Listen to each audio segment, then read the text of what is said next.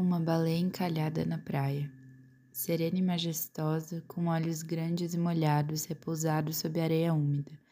Impenetrável, uma baleia encalhada na praia. Posso observá-la por horas, os resquícios de onda que chegam à beira, molhando suavemente sua pele lisa e logo a deixando na secura arenosa mais uma vez. Ainda assim, serena e majestosa. Uma baleia encalhada na praia se deixando morrer à beira-mar e é possível observá-la desfrutando da lentidão dos processos da vida, cada segundo com uma pequena mudança, um pequeno movimento, e no final de dia só restará ali sua carcaça vazia, monumento da impenetrável serenidade da baleia. Seu corpo enorme devorado pelo tempo.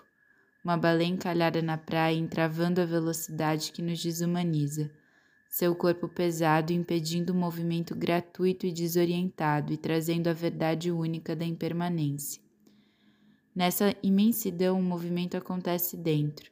De dentro para fora, esse ser transita para o outro estado da vida, que é a morte.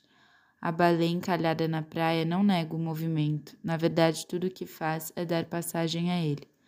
A baleia encalhada na praia honra o movimento se deixando morrer serena e majestosa. Dessa imagem misteriosa da vida se transmutando, resta o olhar de quem olha a baleia e de repente se depara com a própria morte. Assumir o movimento e deixar que a onda chegue suave um dia nesse corpo transformado pelo tempo, sereno e majestoso.